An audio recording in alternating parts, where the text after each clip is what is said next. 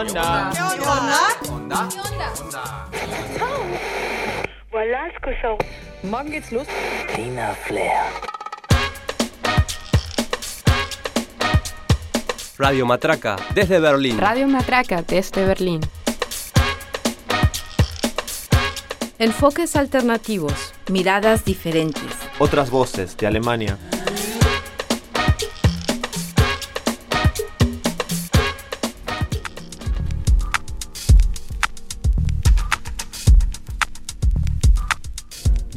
Ein bisschen. Hola, hola. Ja, besser. Hallo, hallo, hallo. Lo hacemos. Hola, Hallo. Hallöchen. Guten Tag. Hallöchen, hallo. Una respuesta, eh, pregunta, respuesta. Zwei, drei. Matraconda. Fürs Onda-Info Nummer 527 hat Radio Onda mal direkt mit dem spanischsprachigen Radio Matraca zusammengearbeitet. Wir teilen nicht nur das Büro in Berlin-Kreuzberg, sondern auch viele Themen zu Lateinamerika, unser gemeinsames Projekt über die Auswirkungen der Corona-Pandemie Und natürlich auch unsere Internetseite npla.de und unseren Instagram-Account. In einem Interview mit unserem Kollegen Dario haben wir über die Arbeit von Radio Matraca gesprochen. Als Plattform für lateinamerikanische AutorInnen in Berlin stellt er uns ihre Arbeitsweise und die Themen vor. Außerdem haben wir von Radio Onda die Matraca-Beiträge aus dem Spanischen ins Deutsche übersetzt. Damit auch alle, die kein Spanisch sprechen, mal hören können, was wir von Matraca zu sagen haben. Alisa, die auch bei Radio Matraca mitmacht, berichtet uns etwas über die Beiträge, die in dieser Sendung zu hören sind. Warum haben wir uns die Themen Kunst und Feminismus in der Pandemie ausgesucht? Viel Spaß beim Hören wünscht Euer Matraconda-Team.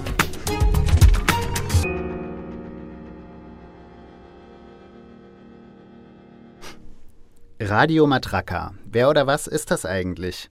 Das haben wir den in Berlin lebenden Argentinier Dario gefragt, der Teil des Kollektivs ist. Unser Gespräch auf Spanisch haben wir aufgeschrieben, ins Deutsche übersetzt und Dario hat das Ganze dann nochmal vorgetragen, denn er ist noch dabei, Deutsch zu lernen. Wir sind ein Kollektiv von Migrantinnen, etwa sieben Personen, und wir sind offen für alle, die mitmachen wollen. Eigentlich machen wir Journalismus über die Alternativplattform der freien Kommunikation Nachrichtenpool Lateinamerika, npla.de. Im Projekt Radio Matraca wollen wir politische Kommunikation machen, miteinander darüber sprechen. Wie geht das? Und schauen, was dabei passiert. Das heißt, Radio Matraca macht also Radio und schreibt Artikel auf Spanisch. An welchen Themen sie arbeiten, haben wir auch gefragt. Matraca wurde früher gegründet von Migrantinnen aus Lateinamerika in Deutschland und Themen zu besprechen, die in Deutschland, Berlin oder Europa passieren, für ein lateinamerikanisches Publikum. Mit der Zeit hat sich das verändert und heute arbeiten wir fast immer an Themen aus Lateinamerika. Aber manchmal machen wir auch etwas zu Themen von hier. Es ist unterschiedlich. Es ist unterschiedlich. Unser Radio Onda ist ja ein freies Radio, ohne das Ziel, Profite zu machen. Dario hat mir erzählt, dass es in Lateinamerika viele Community-Radios gibt, bei denen das genauso ist. In der Geschichte von Lateinamerika haben immer große Medienfirmen die Politik beeinflusst. Es gab keine Regel vom Staat, deshalb haben die Medien die Meinung der Leute super stark beeinflusst. Also haben die Medien Meinungen für große Unternehmen und die Elite der Wirtschaft gemacht. Zum Beispiel in Brasilien die Multimedia-Gruppe Globo hatte großen Einfluss auf das Image der ehemaligen Präsidenten Lula und Dilma, genauso die Gruppe Clarín in Argentinien. Das Thema von alternativen Medien in Lateinamerika ist total spannend. Dazu sollten wir mal zusammen etwas machen zwischen Matraca und Onda. Dario kennt sich damit auf jeden Fall gut aus. Ich habe ihn auch noch gefragt, ob denn alle, die beim Radio Matraca mitmachen wollen, auch schon Erfahrungen und Vorwissen haben müssen. Ganz und gar nicht. Du musst Lust haben auf Dialog, politische Themen, das Lernen von neuen Sachen. Der Rest kommt von alleine. Wir sind immer offen für alle, die zu unserem Kollektiv kommen möchten und mitmachen wollen. Ihr könnt uns ein E-Mail schreiben oder aus, äh, auf Instagram oder Facebook. Wir freuen uns immer. Na, da würde ich sagen, buena onda. Dann hören wir doch mal rein in einen Beitrag von Matraca, genauer gesagt von Alisa und Veru, zum Thema Feminismus in der Pandemie. 2020, das tragische Jahr der weltweiten Pandemie, löste eine Gesundheits- und Wirtschaftskrise aus, die benachteiligte Bevölkerungsgruppen besonders hart traf. Die Rechte von Frauen und Dissidentinnen auf der ganzen Welt wurden beeinträchtigt, da die geschlechtsspezifische Gewalt und Fälle von Feminiziden zunahmen. Innerhalb dieser Szenerie endete das Jahr 2020 mit einem historischen Meilenstein in der lateinamerikanischen Frauenbewegung der Legalisierung des Schwangerschaftsabbruchs in Argentinien. Die sogenannte Ola Verde, also grüne Welle, breitete sich aus. In diesem Jahr fällte der oberste Gerichtshof im mexikanischen Bundesstaat Coahuila ein richtungsweisendes Urteil, in dem er einstimmig die Kriminalisierung der Abtreibung aufhob. In Texas dagegen, in den USA, wurde mit starker Unterstützung der Pro-Life-Bewegung ein Gesetz verabschiedet, das die Abtreibung dort praktisch unmöglich macht.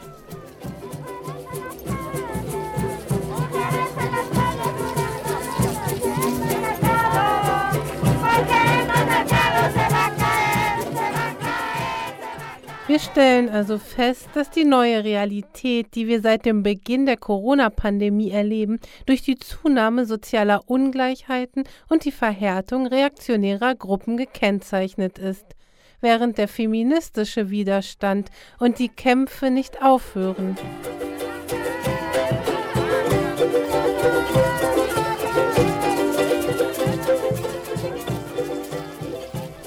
In Berlin fanden am Frauenkampftag am 8. März viele dezentrale Aktivitäten statt.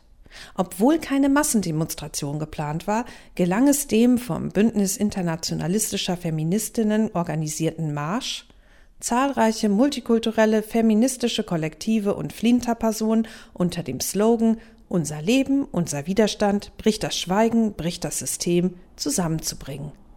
Das Stadtzentrum war überfüllt mit Frauen in all ihren Facetten. Die Teilnahme von Männern war in diesem Jahr nicht erlaubt. Der Marsch gehörte ganz den Frauen. Besonders Transfrauen, Migrantinnen, rassifizierte Frauen und Frauen aus der Arbeiterklasse waren zur Teilnahme eingeladen.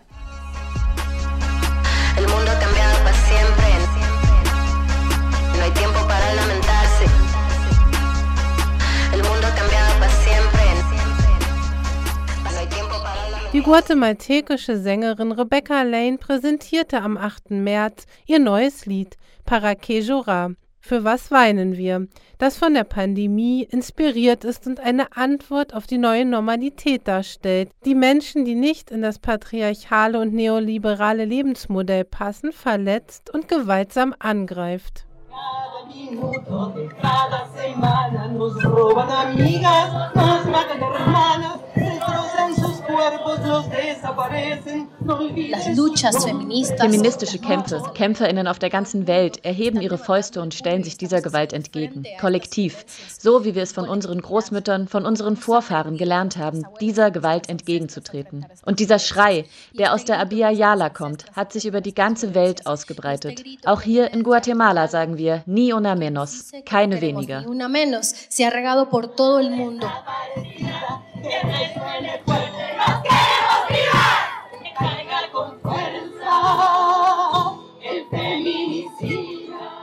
Feminizid, also die Ermordung von Frauen, weil sie Frauen sind, ist ein Begriff, der endlich auch auf juristischer Ebene anerkannt wird. Die Unterscheidung der Worte Femizid und Feminizid bezieht sich zum einen auf geschlechtsspezifische Ursachen der Tötung und zum anderen auf eine in der Tat deutlich werdende Systematik von Tötungen an Frauen, welche auch Komponenten staatlicher Verantwortung hervorhebt. Nach einer Welle von Feminiziden in Mexiko Anfang 2020 hat sich in Berlin die Gruppe Sor Juanas gegründet, um einerseits den mexikanischen feministischen Kampf aus der Ferne mit zu unterstützen und andererseits als Migrantinnen hier an den Aktionen gegen geschlechtsspezifische Gewalt teilzunehmen.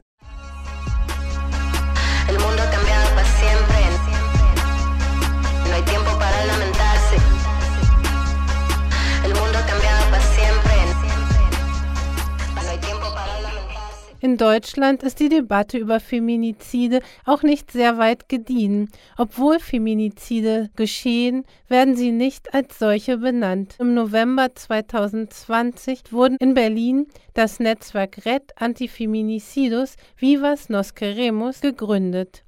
17 Kollektive aus Deutschland, darunter Sir Juanas, sind Teil dieses Netzwerkes und versuchen unter anderem den Begriff Feminizid in die öffentliche Diskussion zu bringen. Um auf das Problem aufmerksam zu machen, veranstaltet das Netzwerk offene Aktivitäten auf dem Nettelbeckplatz, einem Platz im Berliner Stadtteil Wedding. Dieser zentrale Platz ist nach einem deutschen Sklavenhalter aus dem späten 18. und frühen 19. Jahrhundert benannt. Neben der Sichtbarmachung des Themas der Femizide ist es ein weiteres Ziel des Netzwerks, gemeinsam mit anderen Kollektiven diesen Platz in Widerstandsplatz umzubenennen. Das Kollektiv der Frauenkommune in Wedding ist aktiv an diesen Aktivitäten beteiligt und berichtet uns über ihre Arbeit. Das Ziel unserer Aktionstage ist das Aufmerksammachen und das Schaffen eines Bewusstseins für Feminizide, insbesondere weil in den Medien und den deutschen Medien Femizide oft als Beziehungstat, Eifersuchtsdrama oder Familientragödie ähm, dargestellt werden. Diese Bezeichnungen sind falsch und verharmlosen den Ursprung der Gewalt, nämlich den Frauenhass des Täters. Irene vom Kollektiv Sor Juanas verweist wie folgt auf den Frauenmord. El feminicidio es como el, la máxima expresión Feminizid ist der ultimative Ausdruck von Hass, Gewalt und patriarchaler Unterdrückung gegen Frauen. Es gibt sie überall, in Mexiko und in Deutschland. In Mexiko sind Feminizide, weil sie so häufig sind und so brutal geschehen, im öffentlichen Diskurs und in den Köpfen der Menschen präsent. Das Thema ist auf dem Tisch und es gibt eine große Mobilisierung und anhaltende Kämpfe gegen den Frauenmord. Femizide sind in Mexiko typisiert und wurden in das Strafgesetzbuch aufgenommen. Es gibt Kartierungen, es gibt Statistiken, es gibt Menschen, die sich der Untersuchung dieser Problematik widmen und es gibt Frauen, die sich wehren und kämpfen. In Deutschland ist der Frauenmord nicht im Strafgesetzbuch verankert. Das Thema steht nicht in der Öffentlichkeit, in der öffentlichen Debatte Debatte und es wird weder vom Staat noch von anderen als geschlechtsspezifische Gewalt anerkannt. Y además es, o sea, no es reconocido por el Estado ni por nadie como violencia de género. Der Diskurs über Femizide in der deutschen Gesellschaft ist auch von rassistischen Vorurteilen durchdrungen. Irene fährt fort. Ese argumento de das Argument, dass es hier keine Frauenmorde gäbe, in Mexiko, in Lateinamerika und in anderen Ländern schon, nur eben hier nicht, rassifiziert den Aspekt der Frauenmorde. Wenn in Deutschland zum Beispiel ein Frauenmord geschieht, ist er mit Gemeinschaften mit Migrationshintergrund, mit nicht weißen Gemeinschaften und AusländerInnen verbunden. Dass ein Frauenmord aber in der oberen Mittelschicht sozialisiert ist, das passiert nicht. Dies entspricht einfach nicht der Realität. Extranjeras. El mundo ha cambiado para siempre.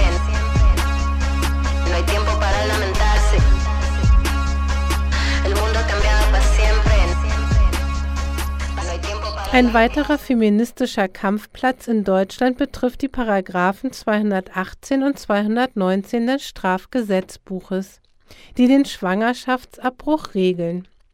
Schwangerschaftsabbrüche sind in Deutschland demnach gesetzlich nur in bestimmten Situationen möglich.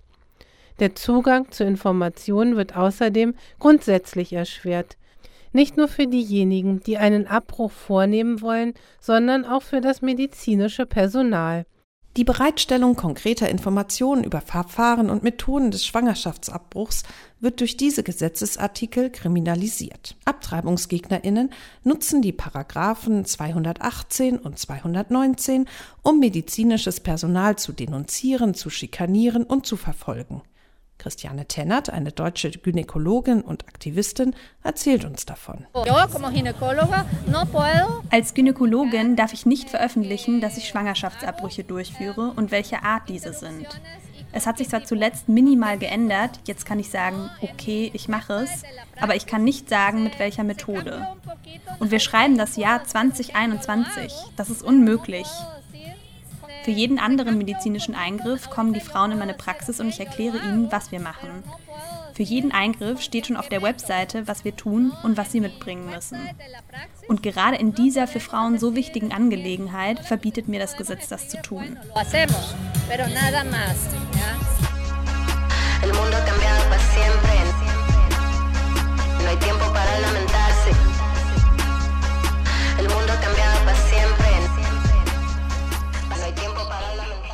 Zwischen Fortschritten und Rückschlägen bahnt sich die feministische Bewegung weiter ihren Weg. Selbst in einer pandemischen Situation oder gerade jetzt hört der feministische Kampf nicht auf. Radio Matraca desde Berlín. Radio Matraca desde Berlín. Für unser Matraconda-Special haben wir uns auch mit Alisa unterhalten, die eine der Autorinnen des eben gehörten Beitrags ist. Ja, hallo Tobi, danke für die Einladung. Äh, Ich nehme teil von Matraca seit 2020. Ich bin Literaturwissenschaftlerin und Künstlerin und äh, beschäftige mich auch mit Aktivismus seit vielen Jahren, seit Lima, besonders mit Feminismus und mit sozial relevanten Themen. Und jetzt bei Matraca finde ich voll schön, dass wir in Kollektiv zusammenarbeiten können und dass wir immer diesen Bezug mit Lateinamerika und auch mit LateinamerikanerInnen äh, hier in Berlin haben können. Super, vielen Dank. Du hast ja zusammen mit einer Kollegin auch vom Radio Matraca dieses Jahr auch einen Beitrag gemacht. Ja, genau. Ich habe zusammen mit Veru gearbeitet und uns war sehr wichtig, über Feminismus in der Pandemiezeiten zu sprechen, weil Ende 2019 hat in Valparaíso dieses sehr großes Movement von El Colectivo Las Tesis angefangen. Ein Vergewaltiger auf deinem Weg, un violador en tu camino. Und das war richtig so super bekannt geworden, weltweit und super stark. Und dann hat die Pandemie angefangen und dann hat sich das leider alles so ausgelöst irgendwie. Natürlich machen Las Tesis immer weiter und die waren tatsächlich in Berlin vor kurz. Das war Anfang 2020, die Pandemie. Aber 2020 hat auch beendet mit einem sehr wichtigen Schritt in dem Feminismus-Movement. Das war die Legalisierung von der Abtreibung in Argentinien. Und die Feministinnen da haben wirklich für das jahrelang gekämpft. Also es war wirklich etwas super Erfolgreiches. Das hat uns viel bewegt, mich und Veru. Und deswegen wollten wir auch etwas äh, damit sagen und auch recherchieren, was alles so auch in der Pandemiezeiten hier in Berlin passiert ist mit dem feministischen Gruppen, nicht nur aus Lateinamerika, sondern auch verschieden. Berlin ist klar natürlich eine super Multikulti-Stadt. Viele neue Kollektiven sind entstanden, zum Beispiel auch das Netzwerk gegen Feminizide. Und wir wollten das sehr gerne recherchieren, uns informieren und auch damit auch anderen informieren zu können. Super, vielen Dank. Ähm, vielleicht noch eine andere Frage. Du hast den Beitrag nicht selber gemacht, aber wir hören auch einen Beitrag noch von Carlos. Der hat ein Audio produziert über, was es bedeutet, Künstlerin zu sein in Zeiten der Pandemie. Und äh, du bist ja auch Künstlerin. Ist es für dich interessant oder hat es sich ausgewirkt für dich, die Pandemie, auf deine Arbeit als Künstlerin? Ja, ich finde das auf jeden Fall super interessant, vor allem weil Carlos hat sich mit äh, Künstlerinnen in Lateinamerika beschäftigt, da wo es zum Beispiel keine Förderungen gibt oder keine Hilfe vom Staat, wo selbstständige Künstlerin zu, zu sein, ist wirklich jeden Tag zu kämpfen. Also Künstlerin im Allgemeinen zu sein, nicht nur in Lateinamerika würde ich sagen, also auch hier in Berlin erlebt man prekäre Situationen und in der Pandemie natürlich ist alles schlimmer geworden und besonders in Lateinamerika. Aber man kann auch sehen, dass die Leute reagieren mit so viel Kraft. Also natürlich die Pandemie ist etwas super Schlimmes weltweit, aber Ich kann auch sagen, dass äh, KünstlerInnen und im Allgemeinen die Gesellschaft da ist auch dran gewohnt, mit verschiedenen Themen sich auseinanderzusetzen zu müssen, um zu überleben, um Geld äh, nach Hause zu bekommen. Also natürlich selbstständige Künstlerin in Pandemiezeiten ist es nicht einfach auch nicht in Lateinamerika. Und deswegen finde ich den Beitrag von Carlos super spannend und super wichtig. Und vor allem, ich mag auch viel Rebecca Lane. Ich bin eine Fan. Und auch La Deja Vu. Also ich kann das nur empfehlen. Okay, vielen Dank äh, für deine Kommentare. Und dann hören wir doch gleich mal rein in den Beitrag. Schon vor der Pandemie war die Situation der Kultur- und Kunstschaffenden oft prekär insbesondere in den Ländern der südlichen Hemisphäre, wo keine staatliche Beihilfen zur Unterstützung der Kunst angedacht sind, geschweige denn gezahlt werden. Wir sprachen mit einigen Künstlerinnen aus verschiedenen lateinamerikanischen Ländern über ihre Erfahrungen, Sorgen, Erwartungen und Hoffnungen im Zusammenhang mit Covid-19.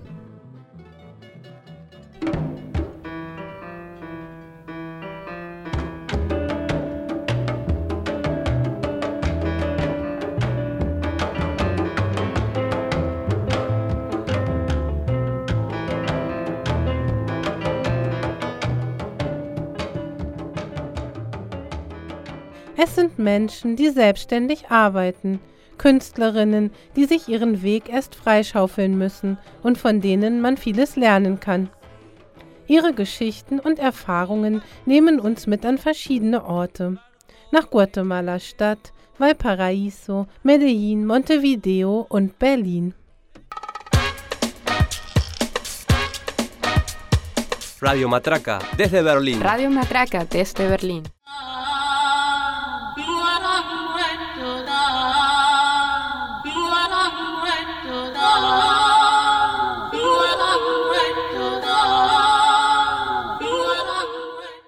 Rebecca Lane ist Sängerin, Dichterin und feministische Aktivistin aus Guatemala. Während der Pandemie brachte sie ein Kind zur Welt, veröffentlichte ein Buch und brachte auch noch ihr Album Llorando Diamantes heraus. Während des Lockdowns weiterhin kreativ zu arbeiten, ist ihr nicht leicht gefallen.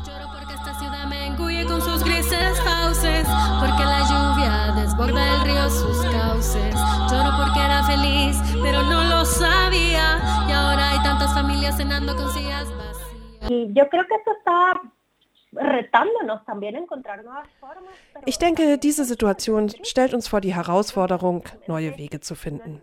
Aber viele Sachen sind aus dem Bedürfnis heraus entstanden, auch unter den derzeitigen Bedingungen weiter produktiv zu sein.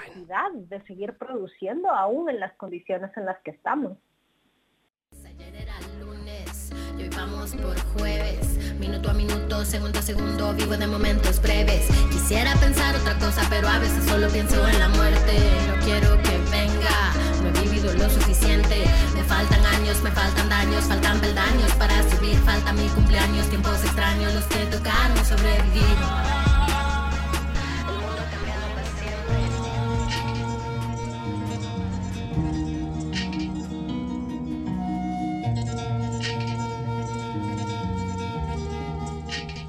Isa Rifola Dejabu, Nomaden, Fotografin.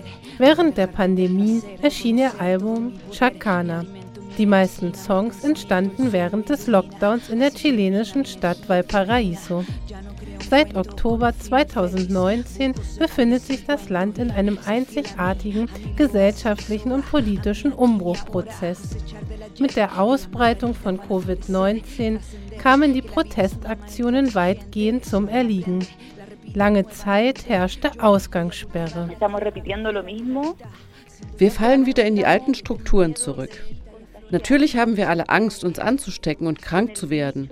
Aber mir persönlich macht es eigentlich mehr Angst, was das Ganze psychisch mit uns macht. Immerhin werden uns sämtliche Freiheiten genommen. Eh, Henry Flores aus Montevideo arbeitet bei einem Radiosender und ist als Tontechniker bei Veranstaltungen tätig. Wie schätzt er die Situation ein? Hier in Uruguay war die Lage ziemlich ernst. Mehr als 15.000 Menschen verdienen ihren Lebensunterhalt im Bereich Unterhaltung, Musik und Kunst. Ich denke, dass Kultur in Krisenzeiten sehr wichtig ist, weil es einfach viel um soziale Fragen geht.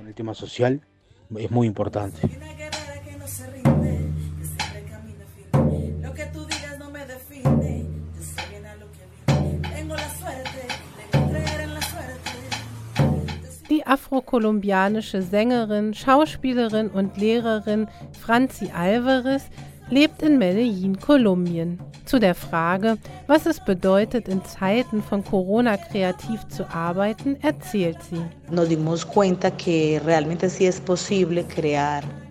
Wir haben gesehen, dass es möglich ist, in Krisenzeiten künstlerisch produktiv zu sein. Und nicht nur das. Die Krise ist irgendwie auch eine Chance, andere Sachen zu machen, die digitalen Möglichkeiten zu nutzen, um uns näher zu kommen, die Kunst zu nutzen, um Verbindungen aufzubauen.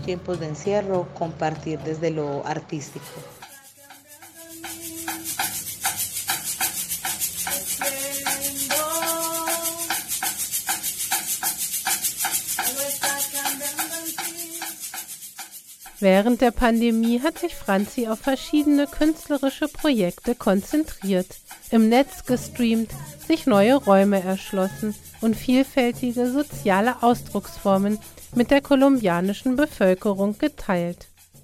Amalaya heißt ein Projekt, an dem sie zusammen mit der Musikerin Jacqueline Jaramillo arbeitet.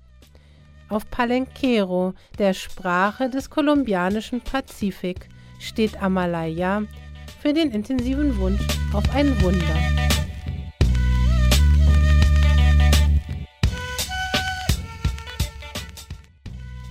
Auch in Berlin hat der Lockdown die prekäre Situation der Kultur und seiner ProtagonistInnen überdeutlich gemacht. Aus der Metropole an der Spree berichtet Nicolas Coitinho, unabhängiger Fotograf und Produzent. El problema con todo esto das Problem ist, dass wir in einer Gesellschaft leben, die es liebt, sich zu amüsieren, auf Konzerte und ins Kino zu gehen. Aber wenn sich für die AkteurInnen im kulturellen Bereich ein Problem auftut, bemühen sich alle, unbeteiligt in die Luft zu gucken.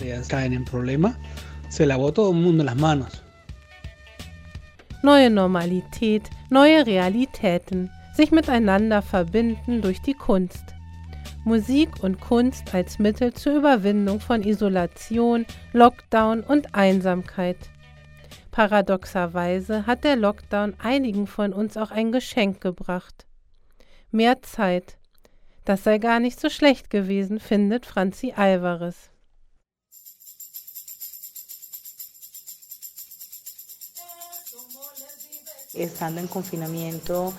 Während des Lockdowns konnten wir uns Zeit nehmen, die wir sonst vielleicht nicht hatten. Und daraus sind viele Kreationen entstanden. Das ist das Positive, was der Lockdown uns gebracht hat. Viele freie Zeit.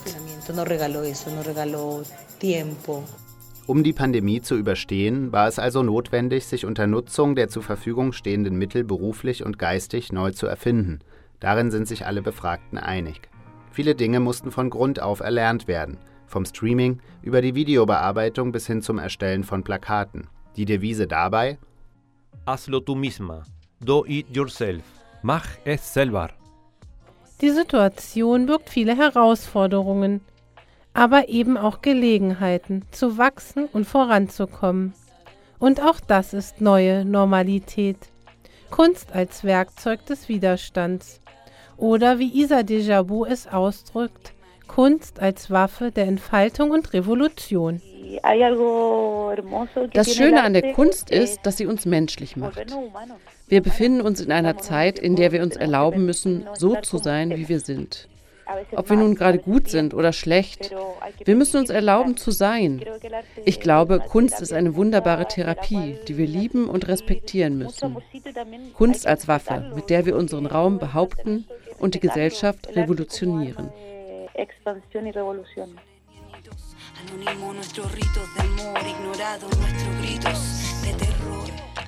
Und zum Schluss dieses spannenden Matraconda-Specials nochmals vielen Dank an Dario und Alisa für die Zusammenarbeit. Mehr vom Radio Matraca von Radio Onda und der Nachrichtenagentur Ponal gibt's auf npla.de.